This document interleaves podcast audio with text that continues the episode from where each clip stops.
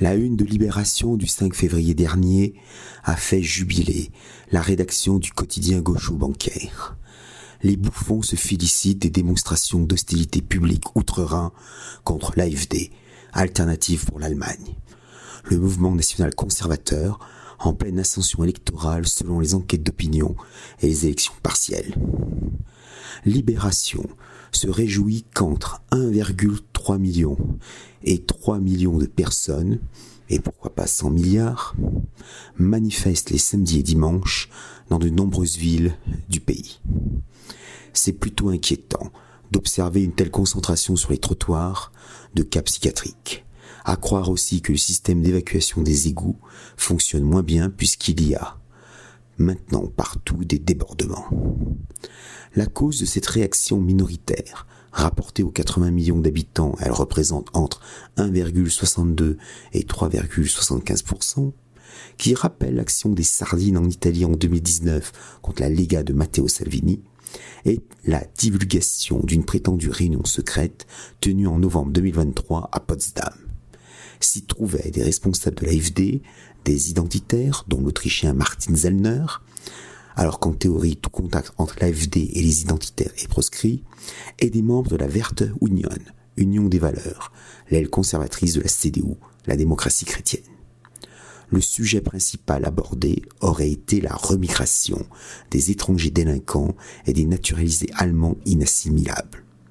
La révélation de cette rencontre a soulevé l'indignation pavlovienne immédiate d'une classe politique largement corrompue. Il revient au portail en ligne correctif d'être à l'origine de cette information malveillante. Or, on apprend quelques jours plus tard que ce site de désinformation a reçu des millions de dons de la part de plusieurs ONG mondialistes. L'État fédéral lui a aussi versé en 2022-2023 plus de 2 millions d'euros, ce qui en fait, bien sûr, un vecteur médiatique totalement indépendant. Le thème porteur la remigration a en outre provoqué l'étonnant mécontentement de Marine Le Pen, dont le parti siège pourtant aux côtés des élus de l'AFD au Parlement dit européen dans le groupe Identité et démocratie. Elle a exprimé pour l'occasion son rejet de toute remigration. Comme l'avance avec raison Emmanuel Todd, l'actuel président du groupe RN à l'Assemblée nationale tend de plus en plus vers un compromis suicidaire avec le macronisme déliquescent. Outre l'organisation d'un vaste, théâtre antifasciste de pacotille, les révélations douteuses de cette officine paragouvernementale ont accéléré les intentions, voire les comportements discriminatoires à l'encontre de l'AFD et de ses membres, ainsi qu'envers les autres participants de cette fantasmatique réunion en plus d'essayer d'empêcher la venue de Martin Zellner en Allemagne, au mépris des accords de Schengen, la municipalité de Cologne vient de licencier l'une des participantes, Simone Baum, liée à l'Union des valeurs. Le ministre-président de la Bavière, Markus Söder, de la CSU, Union sociale chrétienne, s'interroge pour sa part sur la compatibilité d'être à la fois fonctionnaire et membre de l'AFD. S'il y avait un parti allemand qu'il faudrait interdire, ce seraient plutôt les Grünen bellicistes, multiculturalistes et complètement alignés sur les, thèses wokistes de la grande réinitialisation davosienne. Les Grünen ont perverti l'écologie authentique qui ne peut être qu'identitaire, enracinée et bioconservatrice. Le 30 janvier 2024, le président de la République fédérale d'Allemagne, le social-démocrate Frank-Walter Steinmeier, a comparé en public les militants de l'AFD à des attrapeurs extrémistes de rats.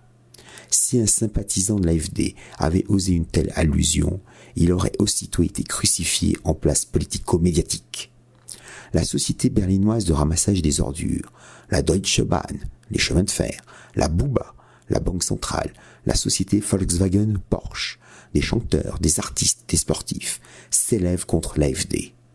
Katharina Dröge, coprésidente du groupe parlementaire des Verts, et Robert Abeck, le vice-chancelier ministre vert de l'économie et du climat, très favorable au traité de libre-échange conclu par l'Union non européenne, suggèrent de dissoudre l'AFD. Mi-janvier, l'excellent blog de Lionel Ballan, dont il faut saluer le travail quotidien remarquable, rapporte qu'une pétition en ligne a recueilli en peu de jours un million de signatures. Les pétitionnaires exigent le retrait des droits civiques fondamentaux de Björn Höcke, le chef de file identitaire de l'AFD en Thuringe. Puis, l'ancien directeur de l'Office fédéral pour la protection de la Constitution, ou BFV, la police politique du régime de Berlin, Hans-Georg Maassen, président de la Verte Union, est dorénavant considéré comme un extrémiste. Il risque de perdre le versement mensuel de sa pension de retraite. Des chifaillons verts désirent même surveiller dirigeants, adhérents et sympathisants de l'AFD et d'autres mouvements patriotiques, y compris sur leur lieu de travail et dans leur vie privée. C'est la mise en place insidieuse d'un harcèlement dit démocratique qui doit, de la part des tenants de l'inclusion, s'achever par l'exclusion sociopolitique globale des dissidents. L'ambiance outre-Rhin rappelle étrangement le tour infernal au lendemain du 21 avril 2002 et la qualification pour second tour de la présidentielle de Jean-Marie Le Pen. Un certain de Nouripour, coprésident du Parti des Verts, veut, quant à lui, la fin des jeunes pour l'alternative. IA l'unité jeunesse de l'AFD. Le 2 février, le tribunal administratif de Cologne a autorisé le BFV à qualifier les IA de tendance extrémiste avérée. Pas en règle sur ce sectarisme grossier, le secrétaire général de la CSU, Martin Huber, souhaite exclure l'AFD du financement public des partis politiques. Il y a désormais un précédent dangereux. Le tribunal constitutionnel fédéral de Karlsruhe vient de priver le 23 janvier l'ancien NPD, Parti national-démocrate, devenu dit Heimat, la patrie, de tout financement public pour les six prochaines années parce que ces déclarations iraient à l'encontre de l'ordre libéral démocratique établi. L'AFD a au-dessus d'elle une épée de Damoclès. Dernièrement, au Parlement régional du Land de S, la coalition partitocratique CDU, SPD, Grünen et libéraux du FDP a empêché la candidate de l'AFD d'obtenir une vice-présidence de droit. Cette entente post-démocratique vote contre Anna Nguyen, fille de réfugiés vietnamiens. On a donc un magnifique exemple de xénophobie de la part de donneurs de leçons patentés. Ces quelques exemples n'indiquent-ils pas l'émergence d'un totalitarisme propre à la logique libérale mortifère de l'état de droit? Il y a cependant quelques nouvelles positives. Alexandra Federle-Schmidt, rédactrice en chef adjointe du Süddeutsche Zeitung, accusait Alice Weidel, l'une des responsables de l'AFD, de plagiat universitaire. Federle-Schmidt vient de se retirer de son journal car elle, est à son tour accusée de plagiat. En Bavière, avec l'accord surprenant de la CSU et des acteurs libres au pouvoir, deux élus de l'AFD sont devenus juges bénévoles à la Cour constitutionnelle de cet État libre.